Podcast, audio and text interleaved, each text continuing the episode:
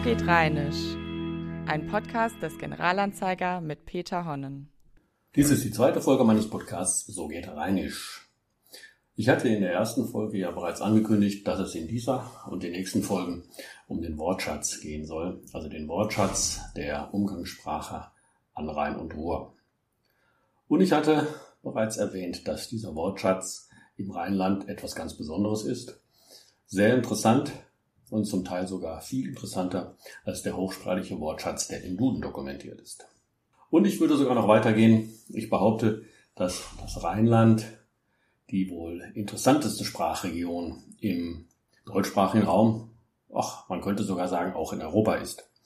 Denn so viel kleinräumige Unterschiede, so viel Sprachgrenzen, Sprachlinien, so interessante Spracherscheinungen wie im Rheinland findet man sonst im deutschsprachigen Raum nirgendwo. Und der Wortschatz der rheinischen Umgangssprache, der natürlich auch immer auch der Wortschatz ist, der früher die Dialekte geprägt hat, eignet sich sehr gut dazu, diese, ich sag mal, steile These zu belegen. Dazu möchte ich Ihnen in dieser Folge einmal alte Wörter vorstellen. Wörter, die in unserer Umgangssprache schon seit, ach, man könnte ruhig sagen, seit über 2000 Jahren in Benutzung sind. Wenn man an eine alte Sprachschicht im Rheinland denkt, denken viele sehr wahrscheinlich auch an die Kelten.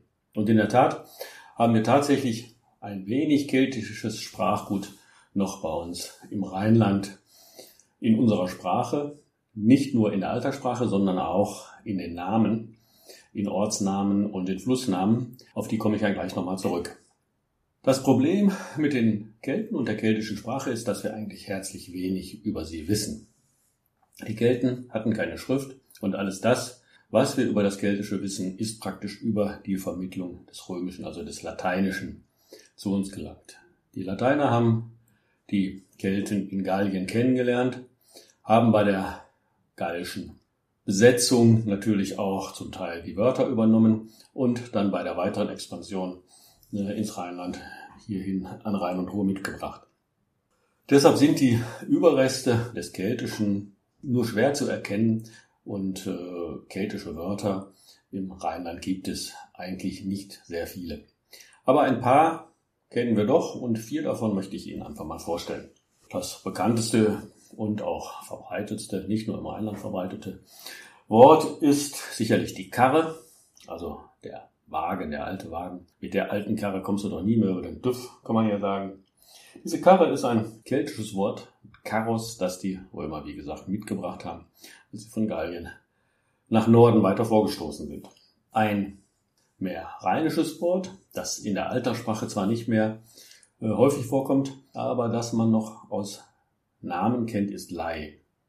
Lei kennen wir in Lorelei oder Erblerlei, aber auch in einem Familiennamen, den Laiendecker, der ja im Rheinland weit verbreitet ist. Der Laiendecker ist eigentlich ein Dachdecker, äh, weil Lei eigentlich die Steinplatte oder Schieferplatte heißt.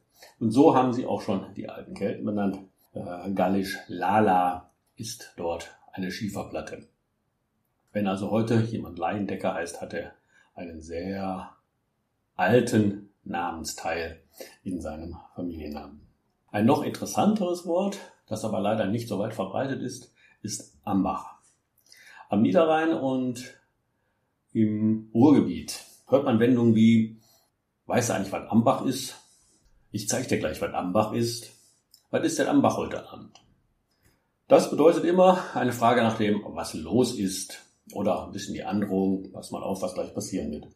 Dieses Ambach ist deshalb so besonders interessant, weil es praktisch noch die lautgetreue Form hat ihres äh, keltischen Vorbilds, nämlich Ambactos hieß bei den Kelten der Hörige oder der Dienstmann. Dieses Ambactos haben wir heute noch im Hochdeutschen im Amt, aber am Niederrhein und nur da und im westlichen Ruhrgebiet haben wir auch noch das Wort Ambach in dieser besonderen Bedeutung. Warum es in dieser kleinen Insel in dieser Form überlebt hat, das wissen wir nicht. Aber solche Fragen machen ja Sprachgeschichte erst richtig spannend. Ein letztes Wort noch, der Back. Back ist im Rheinland ein Gefäß, ein kleines Gefäß, eine Schüssel. Man kennt es, der hat sich den ganzen Back voll Erbsensuppe gehauen. Oder auch, ich kenne das aus meiner Heimat im Niederrhein noch, das Seifenbäcksken, also ein kleines Gefäß, in dem die Seife im Bad aufbewahrt wurde.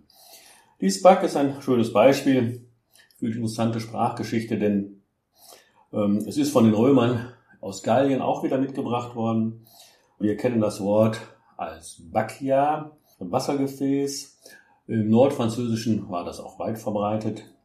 Im Niederländischen kannte im Altniederländischen kannte man das Wort auch. Im Althochdeutschen ist daraus Becki geworden und darin erkennen wir schon unser heutiges hochsprachliches Becken.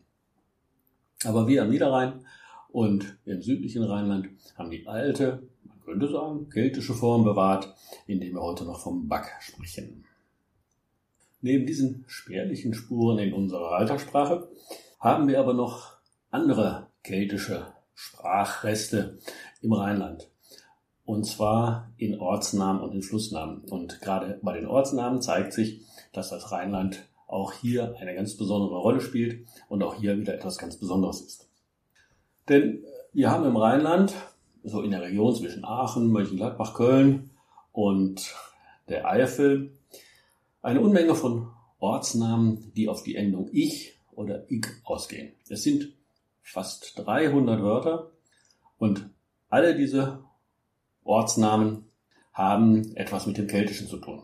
Es sind Ortsnamen wie Jülich, Zülpich, Mechernich, Lessenich, Lechenich oder mit IG hinten Sinzig oder Bad Breisig. Das Besondere an diesen Ortsnamen ist ihre Geschichte. Wenn man alte Belege, zum Beispiel von Jülich, weil sich von Zülpich anguckt, wird man feststellen, dass die Orte früher eine ganz andere Endung hatten, nämlich für Jülich Juliacum, für Zülpich Tolbiacum oder für Sinzig Sentiacum oder für Bad Preisig Brisieke.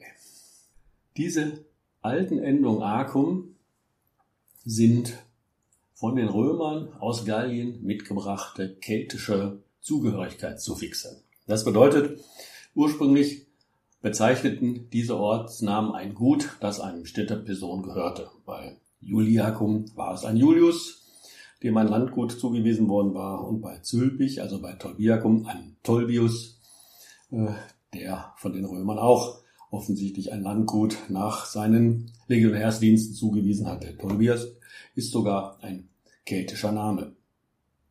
Wir haben hier also eine große Anzahl von Ortsnamen, die äh, mit einem keltischen Namenselement versehen sind. Diese Ich-Endungen sind sogar nicht die einzigen, sondern wir haben auch noch die Ortsnamen Dormagen, Rehmagen, Nimwegen oder Nijmegen oder das Pendant an der Mosel Neumagen. Auch diese Magenendung ist eine alte keltische Endung. Magus heißt einfach das Feld. Neben den Ortsnamen haben wir auch noch Flussnamen die auf keltische Benennungen zurückgehen. Das ist jetzt nun weiter nicht verwunderlich, weil die Flussnamen in der Regel die mit Abstand ältesten Namen sind, die wir überhaupt kennen. Denn Flüsse sind immer schon benannt worden und die Völker, die später nach den Erstbenennungen in bestimmte Gegenden gezogen sind, haben meistens die Flussnamen übernommen. Eindeutig keltische Flussnamenselemente zeigen zum Beispiel die Emscher, die früher Ambiscara hieß, der Bröllbach, Brogila früher, die Dhron der Mosel, Dogana. Auch der Rhein ist kein römisches Wort, sondern ein altes keltisches, Renus. Der Elsbach, Altia oder der Abach, Anara. Das sind keltische Benennungen, die bis heute in unserer Namenswelt weiterleben. Wir dürfen allerdings aus allen diesen keltischen Namenselementen in Ortsnamen und in Flussnamen nicht den falschen Schluss ziehen, dass sie Zeugnis für keltische Besiedlung sind. Bei den Ortsnamen wissen wir das ganz genau. Die Römer haben diese Ortsnamenelemente in Gallien kennengelernt und bei der weiteren Besiedlung in, im Rheinland benutzt. Es lag natürlich auch zum Teil daran, dass es gallische Truppen gewesen sind, die hier im Rheinland stationiert waren und dass es auch gallische Legionäre gewesen sind, die von den Römern hier dann mit Ländereien belohnt worden sind. So viel zu den Galliern und keltischen Sprachelementen, die wir heute im Rheinland noch wiederfinden können. Diese Elemente sind aber gar nicht die ältesten. Dass es sogar noch ältere Wörter gibt, will ich Ihnen in dem nächsten Podcast zeigen. Für heute möchte ich nur mit dem Hinweis schließen, dass Sie alles das, was ich hier heute in diesem Podcast erzählt habe, nachlesen können in meinem Buch Wo kommt das her? Herkunft zu Wörterbuch an Rhein und Ruhr. Da habe ich alle diese Spracherscheinungen noch genauer beschrieben. Ich bedanke mich für Ihr Interesse und hoffentlich bis zum nächsten Mal. Peter Honnen. Das war So geht Rheinisch, ein Podcast des Generalanzeiger mit Peter Honnen.